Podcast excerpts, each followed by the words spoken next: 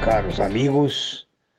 Hoje, 22 de março de 2021, 8 e 20 da manhã, hora do Brasil. Vamos a alguns comentários sobre as probabilidades do mercado hoje.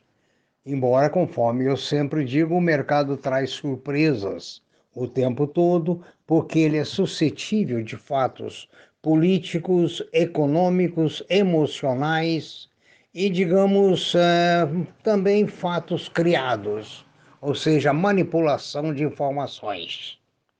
A, a nossa intenção é dar alguns dados do que está acontecendo no mercado para orientá-lo naquilo que você deve é, ou pensar ou se organizar para operar no dia de hoje. A Ásia terminou o pregão há poucas horas em baixa. A Europa está com tendência mista, mas tudo indica que seja para baixo. A previsão para os Estados Unidos é indefinida. A previsão para o Brasil é incerta. Ou seja, a, a, a situação aqui é bastante problemática, principalmente depois da reportagem ontem no Fantástico, em que os empresários leram uma carta muito, digamos, é, é, pedindo ao governo que se organize, que governe, digamos assim.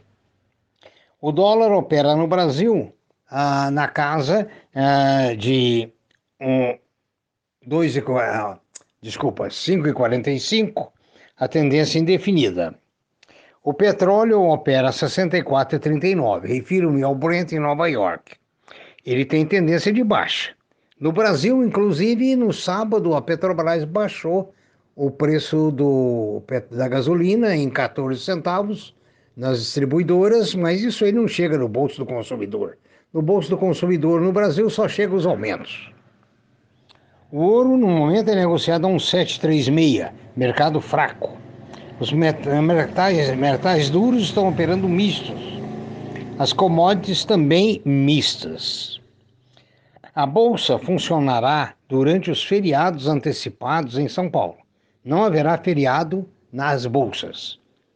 Os empresários pressionaram muito o governo pela, vamos dizer, por uma reorganização governamental. Inclusive, ontem houve um manifesto dos empresários através do Fantástico pedindo essa reorganização. Os Estados Unidos acham, os analistas acham que as ações de tecnologia estão caras demais. A Alemanha estendeu o seu lockdown tendo em vista a situação interna.